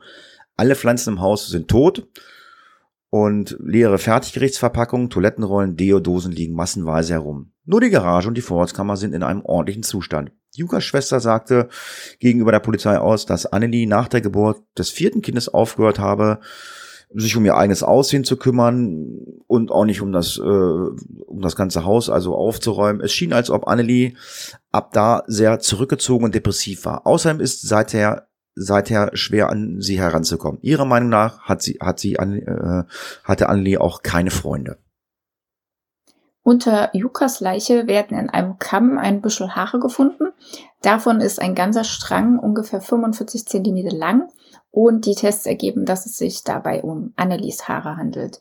Die Spurensicherung stellt im Schlafzimmer außerdem fasernsicher. Dazu gehören, also dazu nutzen die eben Klebeband und nehmen Proben einmal von Yuka und dann auch von verschiedenen Stellen am Schlafzimmer. Die Proben werden dann in ein forensisches Labor geschickt. Dabei werden wieder diese synthetische braune Fasern auf Yucca, dem Fensterrahmen an der Terrassentür, der Gardine, die auf den Boden gefallen war, dem Kissen auf dem Bett sowie im Bett gefunden. Außerdem fanden sich die Fasern an Yukas Fingernägeln und an dem Stuhl, der dazu genutzt wurde, um, das um auf das Fenster zu steigen. Auch an den Holzscheiden wurden diese Fasern gefunden. Sie können allerdings nie einem Spurenverursacher zugeordnet werden. Die Polizei hatte Annelie das rote Shirt abgenommen, was sie getragen hatte, um es ebenfalls zu untersuchen. An diesem Shirt konnten aber weder diese Fasern sichergestellt werden, ähm, nur eben rote Fasern, die auf der Bettfläche gefunden wurden, also wo quasi das Shirt der Sporenträger war und auf dem Bett die Spuren hinterlassen hat. Aber diese Kunstfasern konnten nicht an dem Shirt gefunden werden. Was auch nicht gefunden werden konnte, war Glas auf diesem roten Shirt, obwohl Annelie ausgesagt hatte, dass sie ihr Gesicht von den fliegenden Glasscherben geschützt hatte. Also eigentlich hätte man so kleine Glassplitter auf dem roten Shirt finden müssen. Ja, und bei der Obduktion hat man dann halt festgestellt, dass Yuka 70 Stichwunden äh, bekommen hatte, wobei bei den Wunden nicht ausgeschlossen werden konnten, dass einige auch durch das umherfliehende Glas verursacht sein konnten. Denn die meisten Stichwunden waren nur so oberflächlich, also jetzt nicht irgendwie tödlich. Bis auf zwei. Die waren dann wohl ein bisschen tiefer. Eine davon war in, äh, in seiner Seite, die andere unter dem Arm und diese sorgte auch dafür, dass er nicht mehr, äh, sich nicht mehr bewegen konnte. Diese Stichwunde bewirkte zwar, dass er das Bewusstsein verlor, sie war allerdings nicht die Todesursache. Zu seinem Tod führten zwei Kopfwunden, die mit einem schweren, stumpfen Gegenstand verursacht wurden. Der Gegenstand konnte am Tatort nicht sichergestellt werden. Die Gerichtsmedizin ging jedoch davon aus, dass es sich bei der Tatwaffe um ein Brecheisen handeln könnte. Ein Fallanalytiker kam zu folgenden Schlüssen. Das Opfer, das Opfer hat den Täter mit sehr hoher Wahrscheinlichkeit gekannt. Der Grund für die Tat war Rache und daher wollte der Täter äh, sein Opfer quälen. Es handelte sich um keinen erfahrenen Täter. Zudem muss das Zufügen der Wunden einige Zeit gedauert haben. Er schätzt die Zeit von mehr als zehn Minuten bis zu einer Stunde. Nimmt man aber den Notruf von Annelie und ihre Aussage als Grundlage, dann kommt man nur auf sechs Minuten Tatzeit. Und jetzt geht's zu den weiteren Ermittlungen. Die örtliche Polizei bestimmt jetzt einen Chefermittler. Es ist der Kriminalinspektor Juha und er ist von der Unschuld Annelies überzeugt. Und zwar schon bevor sie das erste Mal ausführlich befragt wird. Die Ermittlungen konzentrieren sich also von Anfang an auf einen fremden Täter und Annelie wurde als Opfer betrachtet. Kriminalinspektor Jucha ist der Ansicht, dass es keine Indizien gibt, die darauf hinweisen, dass Annelie in irgendeiner Weise am Tod ihres Mannes Juka beteiligt ist. Das bedeutet, dass keinerlei Ermittlungen in Richtung Annelie vorgenommen werden. Es gab jedoch drei Polizisten, die sich Annelie und eine mögliche Tatbeteiligung ein bisschen genauer ansehen wollten. Einer der Polizisten war auch am Tatort und äh, der wunderte sich schon über das Verhalten von Annelie in der Tatnacht. Nach ihrer Aussage hatte der Angreifer erst auf sie eingestochen und dann Yuka angegriffen. Es waren zu der Zeit vier kleine Kinder im Haus, während jemand auf Yuka einstach und Annelie am Telefon den Notruf wählte. Annelie muss also vollends darauf vertraut haben, dass den Kindern überhaupt nichts passieren würde, obwohl ein Killer im Haus war. Ja, die drei stellten dann eine Liste zusammen mit diversen Punkten, die auf Annelie als Täterin hinwiesen. Auf dieser stand zum Beispiel, dass es während Annelie äh, am Telefon mit dem Notdienst war, keinerlei Kampfgeräusche zu hören waren. Als zweiter Punkt auf der Liste war das gefundene Messer. Ein Haushaltsmesser, welches man eher bei einer spontanen Tat mitnehmen würde, jedoch nicht, wenn man einen Mord plant. Sie übergaben die Liste den zuständigen Kripobeamten. Diese waren allerdings nicht daran interessiert und schenkten dem Ganzen keinerlei Aufmerksamkeit. Auch andere Beteiligte wunderten sich, warum Annelie vom Verdacht von vornherein ausgeschlossen wurde. Und einer der Polizisten, die Annelie zuerst befragten, gaben danach an, dass er der Überzeugung ist, dass Annelie die Täterin sei. Doch alle Einwände und Zweifel wurden von Juha und seinem Ermittlerteam abgewiesen und ja, es wurde keinem Hinweis nachgegangen. Ähm, weitere Schwierigkeiten entstanden auch beim Umgang mit dem Tatort. Zum einen, da sich nach der Tat sehr viele Menschen an diesem Ort und auch ohne Schutzbekleidung aufgehalten hatten. Zum Beispiel durfte aber auch Annelie einige Tage nach der Tat ins Haus zurückkehren. Sie nutzte die Gelegenheit, um einige Dinge zu entsorgen. Sie hatte zwei große Tüten mit Dingen aus dem Gefrierschrank äh, und wurde gesehen, wie sie damit halt aus dem Haus ging noch während im Haus nach Beweisen und Indizien gesucht wurde. Das Ermittlerteam konzentriert sich halt derweil auf die Drohung, die Yuka bekommen haben soll und sieht sich in seine Firma genauer um. Dafür werden jetzt hunderte von DNS-Proben von Gelegen, von deren Verwandten und von ehemaligen Kollegen von Yuka genommen. Diese wurden dann mit der unbekannten männlichen DNS-Spur verglichen, die am Tatort an einem der Holzscheide gefunden worden waren Es konnten allerdings keine Übereinstimmung gefunden werden. Ja, im Frühjahr 2007 hatte man immer noch keinen Täter, war also alles aussichtlos. Chefvermittler Jua war bereits dem Fall äh, äh, oder war bereit, äh, den Fall an das finnische Nationalkriminalamt abzugeben, dem NBI, vergleichbar mit dem deutschen Bundeskriminalamt oder dem US-FBI. Juas Meinung nach war der Fall nichts, was die lokale Polizei äh, behandeln könnte. Doch sein Anliegen wurde abgelehnt. Der Fall sollte weiter von den lokalen Ermittlern äh, behandelt werden. Diese Entscheidung wurde wohl vor allem getroffen, da die Medien ausführlich darüber berichteten und die lokale Polizei sich nicht die Blöße geben wollte, dass sie den Fall nicht selbst lösen könne. Auch die damalige Innenministerin unterstützte diese ganze Entscheidung. Dann sind wir im Juli 2007 und hier wurde der Schauspieler Kai aus Bori durch Beschluss des Bezirksgerichtes festgenommen. Und zwar aufgrund ähm, der Zeugenaussage eines Nachbarn von Yuka und Annelie fiel der Verdacht erstmals auf Kai. Zudem ging die Polizei davon aus, dass der Täter ein rotes Auto gefahren habe und Kai hatte ein rotes Auto.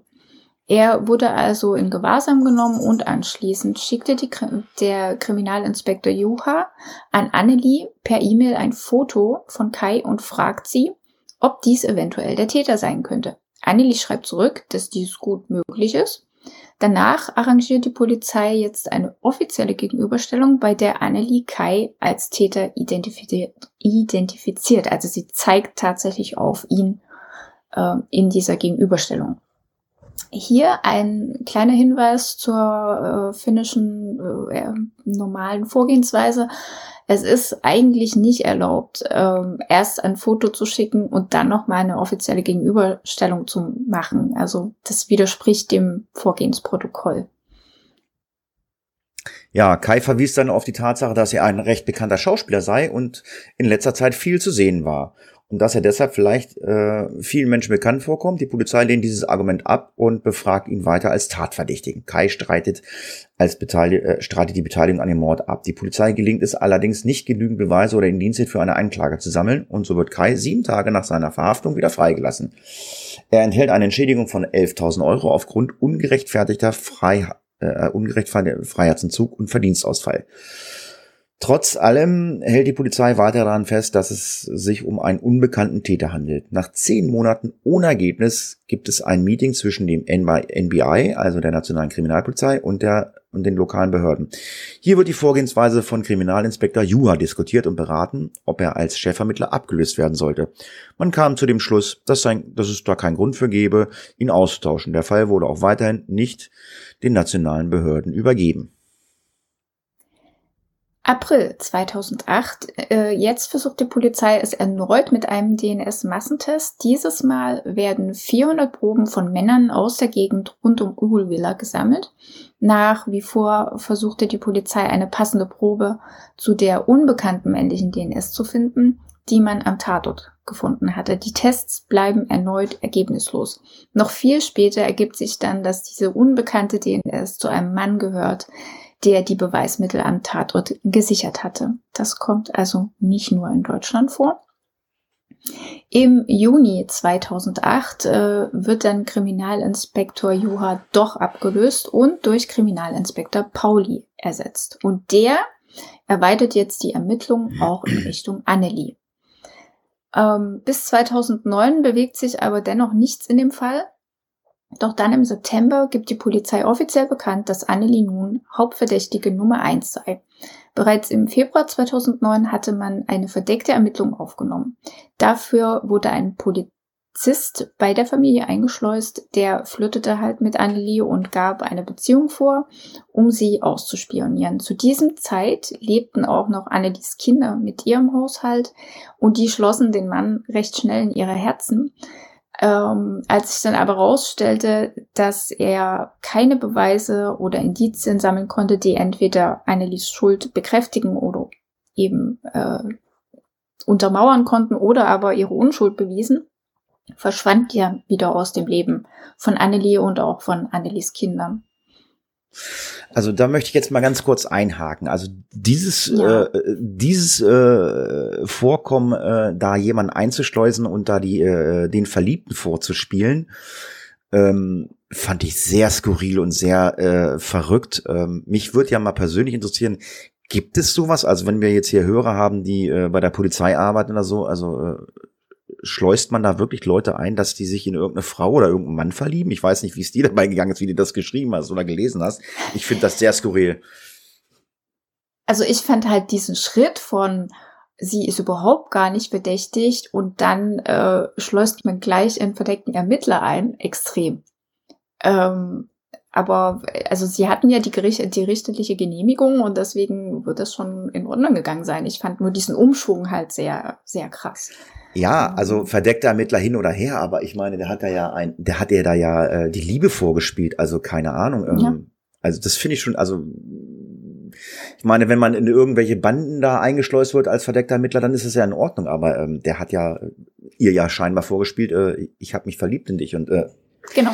Und man weiß ja auch nicht, was da passiert ist. Also, ne, wir wollen da jetzt nicht zu weit ins Detail gehen. Aber naja, wenn es einer der Hörer gibt, äh, der da vielleicht was zu sagen kann oder was zu schreiben kann, wäre ganz nett. Würde mich mal interessieren, ob es das auch in Deutschland gibt.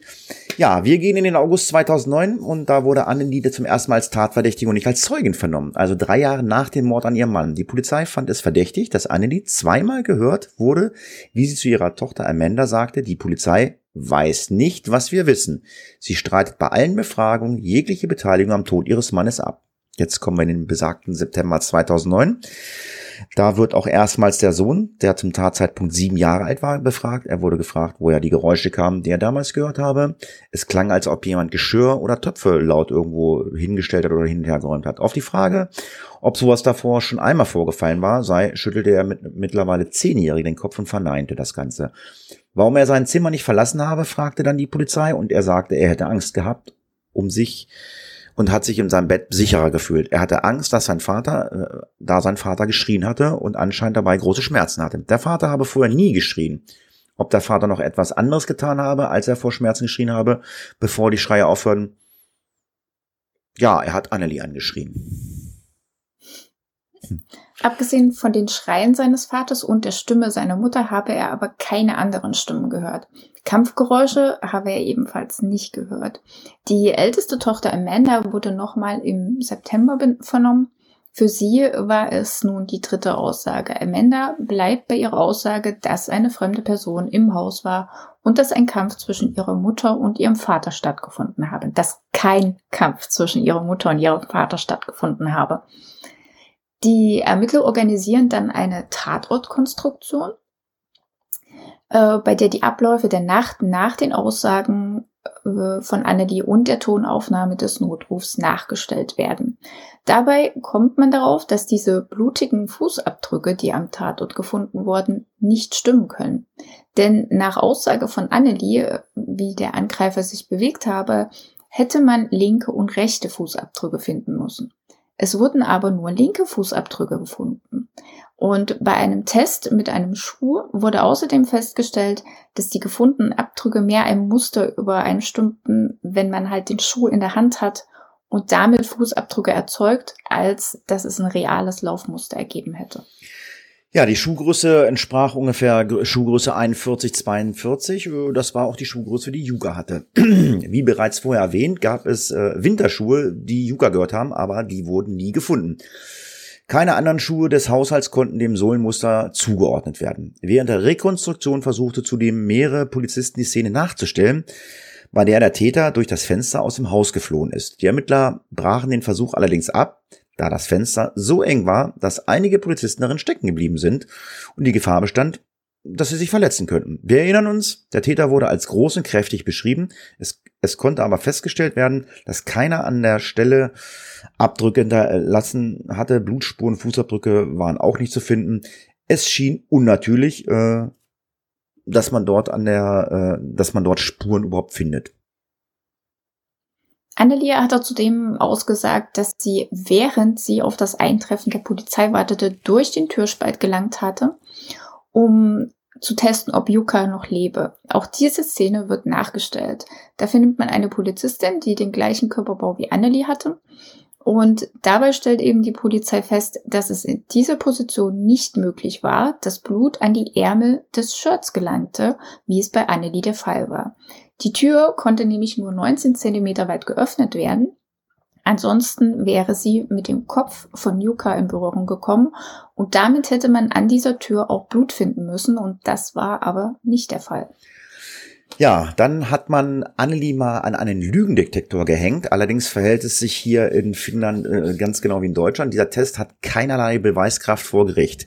Zudem war unterdessen so viel Zeit vergangen, dass äh, er von vornherein als unzuverlässig galt. Da aber Annelie dem Test zugestimmt hatte, wurde er dennoch durchgeführt. Auf die Frage, ob sie ihren Mann Juka umgebracht habe, antwortete Annelie nein. Dabei gibt es einen großen Ausschlag auf dem Messgerät. Auch bei anderen Fragen gibt es Ausschläge. Die Polizei schließt daraus, dass Annelie ihnen nicht alles sagt, äh, was sie weiß, sondern etwas verheimlicht. Die Polizei sagt Annelie offen, dass sie verdächtigt wird und behauptet sogar, dass ihre Kinder ausgesagt hätten, dass keine fremde Person im Haus war. Das ist allerdings eine Lüge. Die Ermittler nutzten die Kinder sogar als Druckmittel gegen Annelie. Sie sagten, dass die Kids später sehen äh, kann, wenn sie wertvolle Informationen für die Polizei habe. Sie versuchten ihr auch einzureden, dass die Amnesie dass sie Amnesie habe und daher nicht an die eigentlichen Geschehnisse erinnern können. Annelie beharrt aber weiter, dass ihr Mann nicht ihr Mann nicht umgebracht zu haben. Ich meine, gut, wir haben ja am Anfang gehört, es wurde äh, eine fremde männliche DNS gefunden. Ne? Mhm. Ja. Da wissen wir ja dann später, was damit wird. Ja, Äh, am 27. am 27. September wird Annelie jetzt verhaftet. Am 30. verkündet dann Kriminalinspektor Pauli, dass Annelie den Mord gestanden habe. Dies verneint Annelie allerdings und erklärt, man habe nur spekuliert, wie es gewesen sein könnte, wenn sie die Täterin wäre und aber Amnesie hat. Später wird sie ihr Geständnis, ihr vermeintliches Geständnis, zurücknehmen und erklären, dass sie von der Polizei manipuliert wurde. Außerdem hatte sie zu diesem Zeitpunkt seit drei Tagen nicht geschlafen und war daher völlig erschöpft. Sie hatte sich nur zum Geständnis hinreißen lassen, um endlich Ruhe zu haben. Amanda, ihre Tochter, wird aber gleichzeitig gesagt, dass ihre Mutter wegen Verdachts auf Mord an ihrem Vater verhaftet worden war und dass es daher gar nicht sein könne, dass sie einen Fremden gesehen hat. Doch Amanda bleibt bei ihrer Aussage. Am 18. März 2010 wird Annelie wegen Mordes an ihren Mann Juka angeklagt. Nach der Staatsanwaltschaft spielte sich die Ereignisse in der Nacht 2006 wie folgt ab. Um Mitternacht liegt Annelie neben Juka im Bett. Sie kann nicht schlafen. Sie hat um diese Zeit nicht das rote T-Shirt an, sondern etwas anderes. Annelie steht auf, zieht ihren Bademantel an und geht in die Küche, um den Schrank aufzuräumen. Dabei denkt sie über einen Streit mit ihrem Mann nach und hat das Gefühl, dass er sie nicht wertschätzt. Yuka steht nun ebenfalls auf und bittet seine Frau zurück ins Bett zu kommen. Sie streiten wieder und dann werden aus den Worten ein äh, ja, Handgreiflichkeiten. Yuka ist einige, äh, einiges kleiner als Anli und hat daher keinen körperlichen Vorteil gegenüber ihr. Der Streit verlagert sich ins Schlafzimmer. Das ist der Zeitpunkt, an dem Amanda wach wird. Ihre Eltern streiten und äh, hört auf, steht, um nachzusehen, was dann da los ist. Yuka sagt Amanda, dass sie wieder ins Bett gehen soll und das tut sie dann auch. Yuka ist nun sehr wütend und er hat ein Messer in der Hand. Eventuell trifft er Annelie damit während der Streitigkeiten. Doch Annelie kann das Messer entwenden und beginnt dann auf Yuka einzustechen. Aufgrund des großen Blutverlustes verliert Yuka nun das Bewusstsein und fällt aufs Bett. Annelie denkt, sie hat ihn umgebracht und beginnt sogleich den Tatort so zu präparieren, als ob es aussieht, als ob ein Fremder die Tat begangen habe. Sie nimmt den Schuh ihres Mannes, taucht ihn ins Blut und setzt die Fußspuren. Sie zerschlägt das Fenster, nimmt einen Handschuh, um daran Blutspuren zu hinterlassen, also an diesem Fensterglasscherben, äh, die da übrig sind, und lässt alles nach einem Kampf aussehen. Doch Yuka ist nicht tot, er erwacht auf und er schreit vor Schmerzen. Ja, dann geht Annelie in die Küche und ruft den Notdienst. Dann übergibt sie das Telefon Amanda, die wieder aus ihrem Zimmer gekommen ist und geht zu Yuka. Sie schlägt ihn zweimal mit einem schweren Gegenstand. Yuka erleidet einen Schädelbruch und schwere Hirnverletzung und hat einen zertrümmerten Kiefer. Er ist sofort tot. Annelie hatte noch ihren Bademantel an, weshalb kein Blut auf sie gespritzt war. Dann ruft Amanda, Amanda sie zurück zum Telefon und in der Aufnahme kann man dann einen lauten Knall hören bevor sie den Hörer wieder nimmt. Laut der Staatsanwaltschaft war, da, war der einzige Grund, weshalb Annelie den Notruf gewählt hat, Amanda, äh, Amanda vom Schlafzimmer wegzubekommen, so dass Annelie die angefangene Tat äh, beenden konnte. Bis die Polizei eintrifft, zieht jetzt, wolltest du was sagen? Nee, alles gut. Ich musste nur schmunzeln. Ich musste nee? schmunzeln. Okay. Okay, also die Rekonstruktion der Staatsanwaltschaft ist schon sehr spannend. Äh, jedenfalls, bis die Polizei eintrifft, zieht jetzt Annelie ihren Bademantel aus und versteckt diesen ähm, zusammen mit dem Schuh und dem Brecheisen. Keiner dieser Gegenstände wurde je von der Polizei gefunden.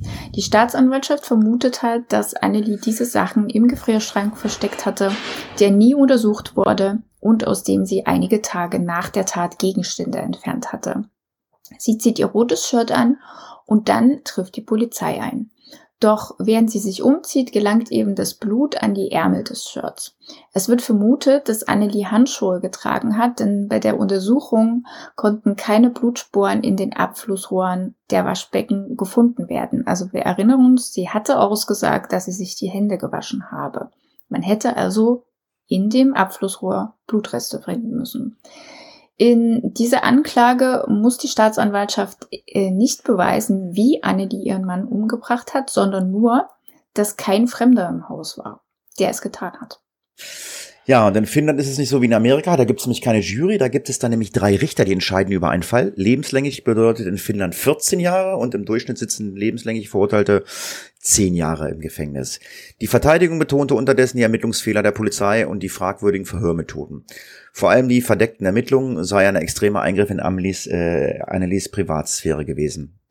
Die Anklage habe keinerlei Beweise für Annelies Schuld. Sie hätten zudem nicht genug Zeit gehabt, um den Tatort zu manipulieren, wie von der Anklage vorgetragen wurde. Die Anklage behauptet zwar, die gefundenen synthetischen Fasern kommen vom Bademantel, den Annelie angeblich getragen habe, aber da der Bademantel nicht gefunden werden konnte und kein Abgleich der Fasern erfolgte, kann man das Ganze nirgends äh, einem Kleidungsstück zuordnen.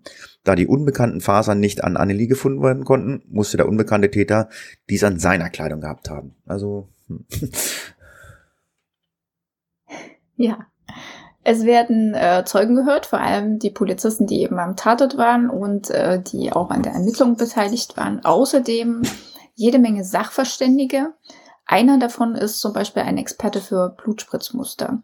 Wir erinnern uns an die zwei Bluttropfen, die an Annelie gefunden wurden. Der Sachverständige erklärt halt, dass diese entstanden seien, als Annelie einen blutigen Gegenstand in der rechten Hand hielt, von dem das Blut getropft sei.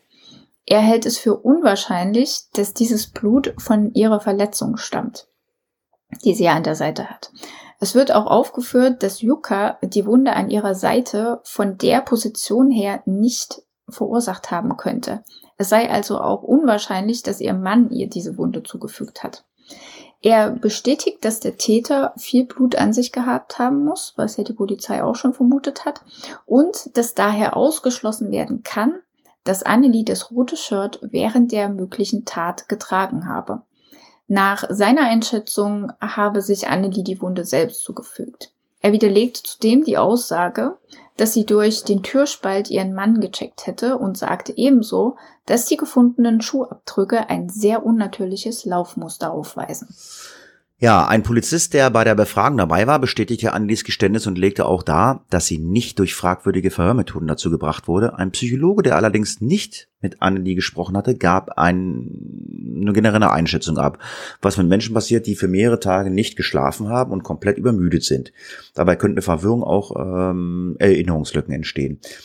Verwandte von Annelie sagten aus, dass sie zur Zeit der Befragung nicht ganz sich selbst war und keinen guten Eindruck machte. Normal sei sie gelassen und ruhig. In diesen Tagen aber war sie nervös, besorgt und paranoid. Sie machte sich Gedanken, ob sie vielleicht wirklich ihren Mann umgebracht habe, wie die Polizei glaubt. Doch ihr Bruder und seine Frau erklärten ihr, dass dies auf keinen Fall sein könnte. Die Aufzeichnungen von Amandas Befragung wurden dem Gericht ebenfalls gezeigt.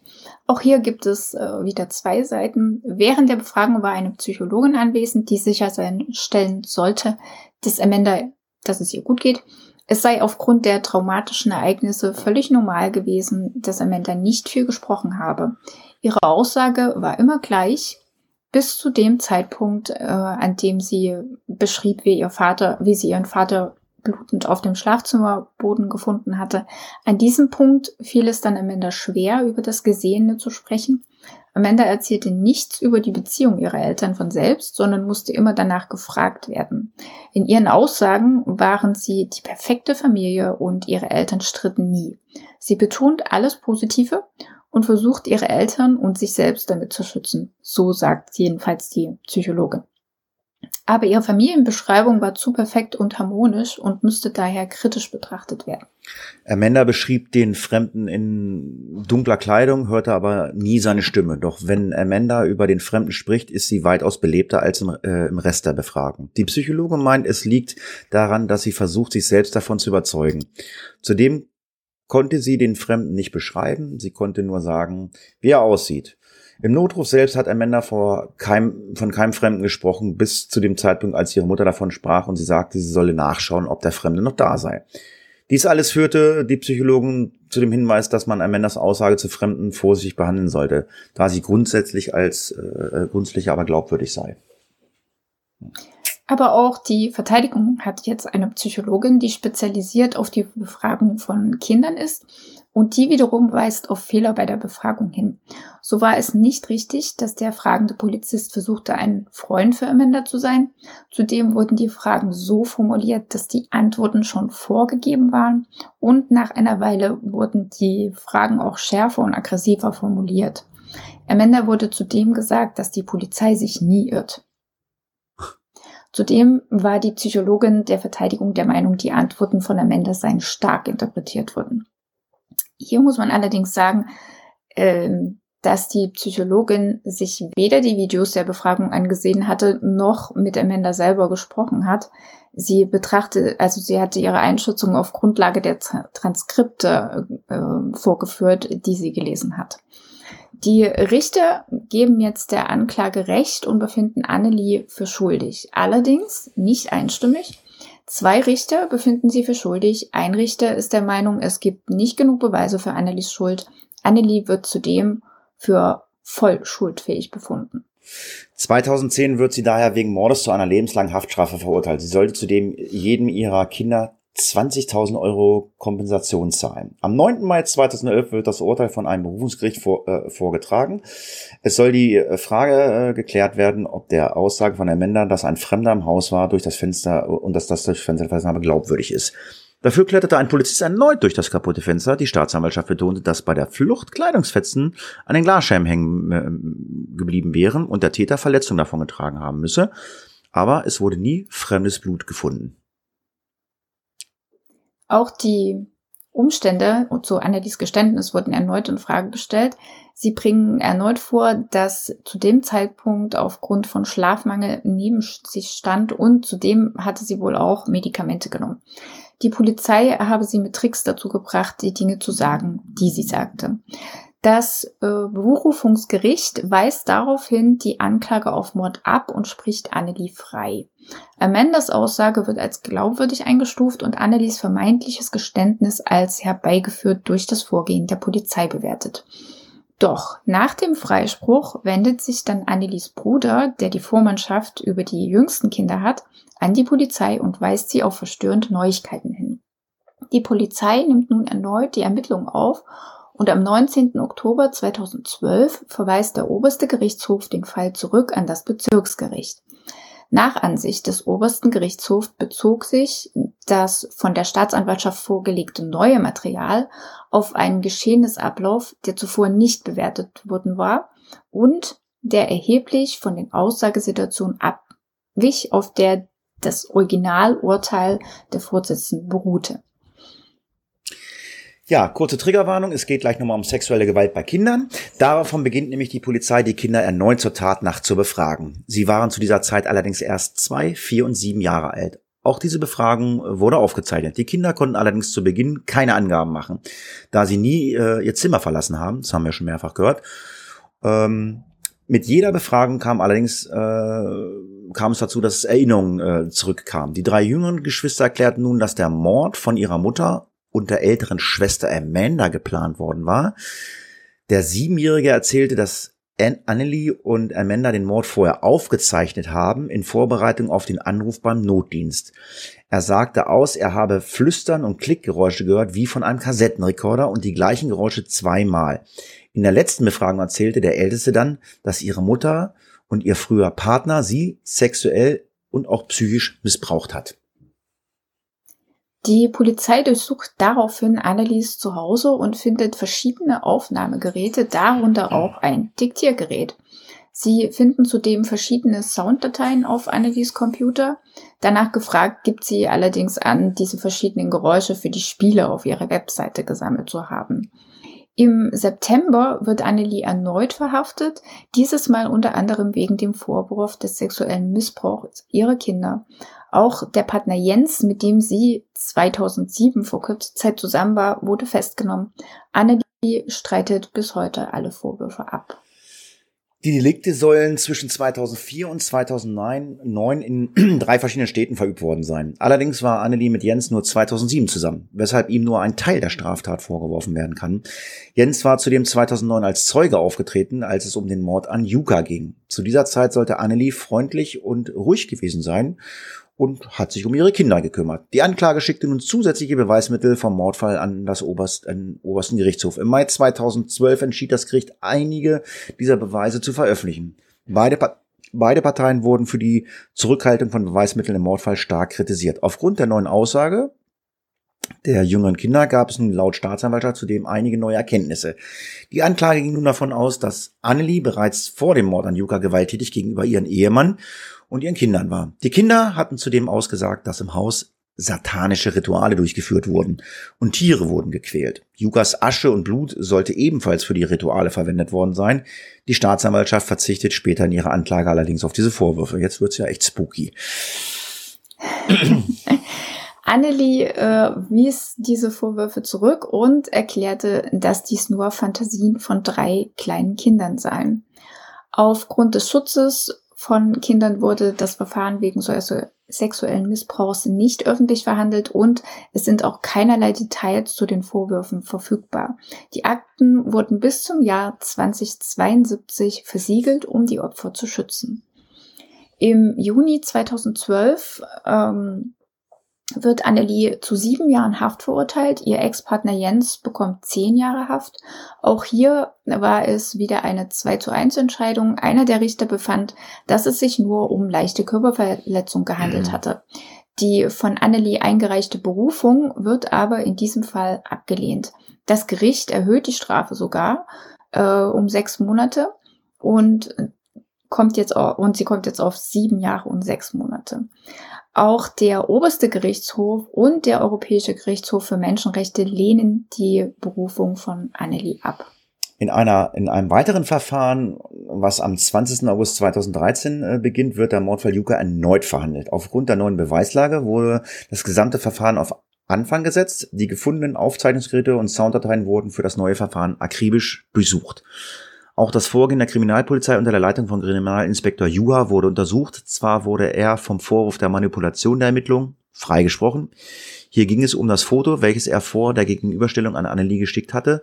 Doch eine ehemalige Vertraute sagte vor Gericht aus, sie bezeugt, dass Juha allen mit Straf und Ausschluss drohte, die Annelie als tatverdächtig behandeln würden. Zudem habe er einige Ermittlungserkenntnisse mit Annelie geteilt, obwohl dies absolut nicht erlaubt war. Er habe Annelie, äh, mit Annelie telefoniert und äh, mit ihr das Vorgehen bei den weiteren Ermittlungen besprochen. Annelie hätte jedoch nie darüber informiert werden dürfen. Juha wiederum sagte aus, er habe nie jemanden daran gehindert, gegen Annelie zu ermitteln. Allerdings kommt die Aussage von einer Polizistin, die zu diesem Zeitpunkt damals mit Juha eine Affäre hatte, weshalb sie bei einigen als unglaubwürdige Zeugin gelten könnte. Einige Aussagen des zum, Tatzeit, zum Tatzeitpunkt siebenjährigen Sohnes werden der Öffentlichkeit ebenfalls zugänglich gemacht, auch wenn der Großteil in den versiegelten Akten bleibt.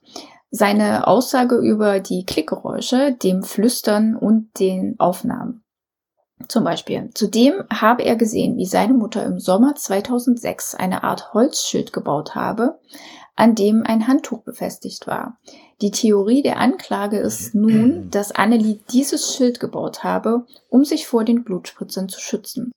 Der mittlerweile Zwölfjährige sagt zudem aus, der, seine Mutter habe das Szenario ein paar Tage vorher geübt. Er habe sie durch einen Türspalt dabei beobachtet. Er hörte in der Tat nach das Einschlagen des Fensters und das Öffnen und Schließen des Gefrierschrankes. Außerdem folgte dann ein Geräusch, äh, was entsteht, wenn man eine Kassette zurückspielt. Wir erinnern uns, es gab diese eine Stelle, wo komplette Stille auf der Notaufnahme Aufnahme war. Und äh, nach dem Zurückspielen der Kassette begannen eben die gleichen Geräusche wieder und er hörte das gleiche nochmal wie vorher.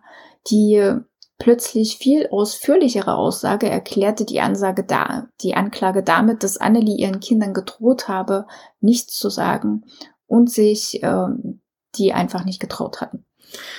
Ja, allerdings gibt es, gibt es von verschiedenen Experten verschiedene Meinungen zu den Aussagen und Erinnerungen der Kinder.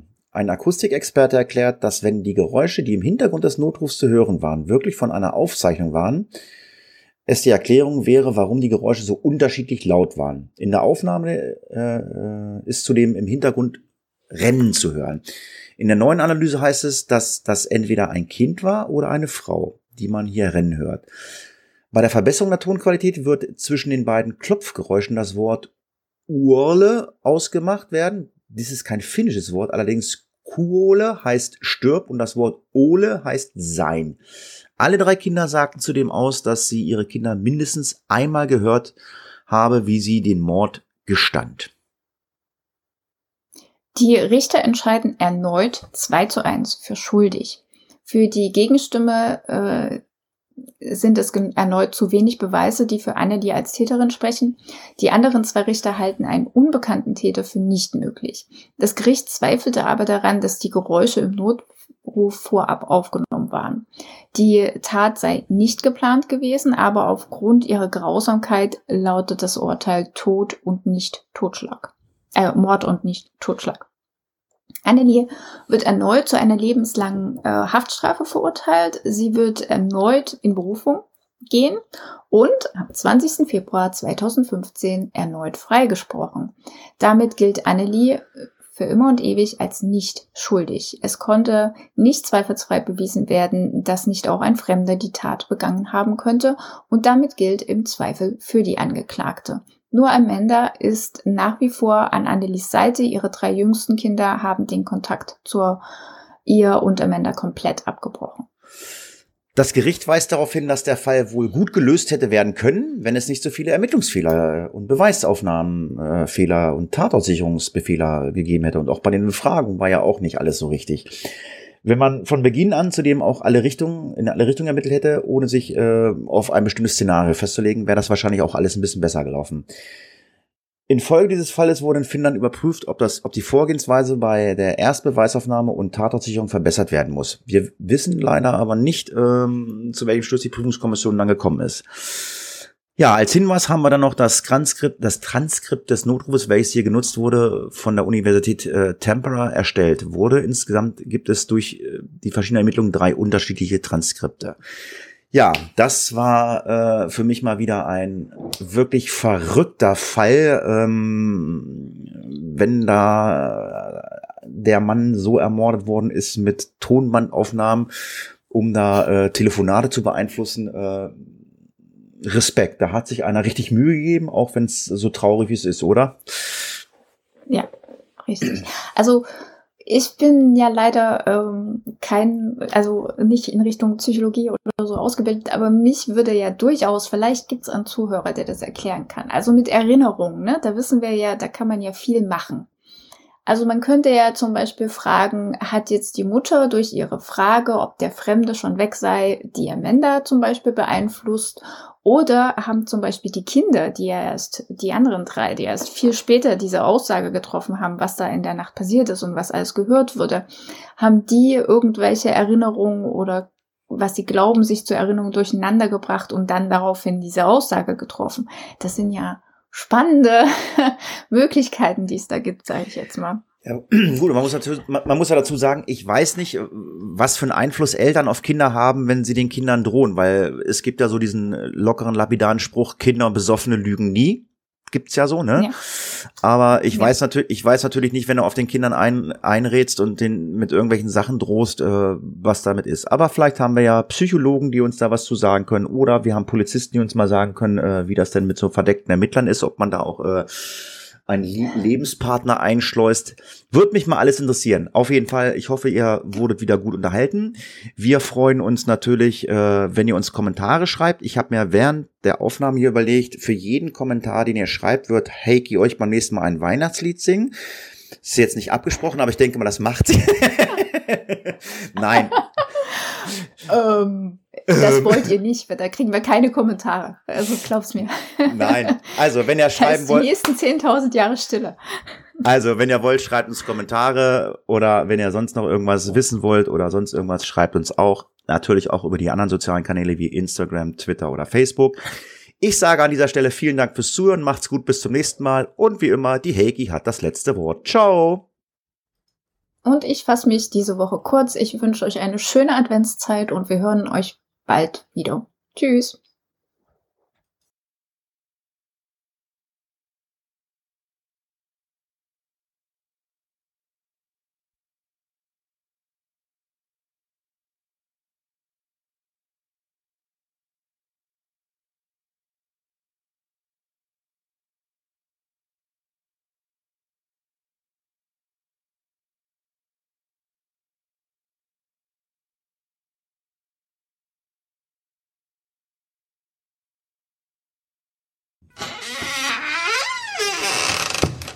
Case closed.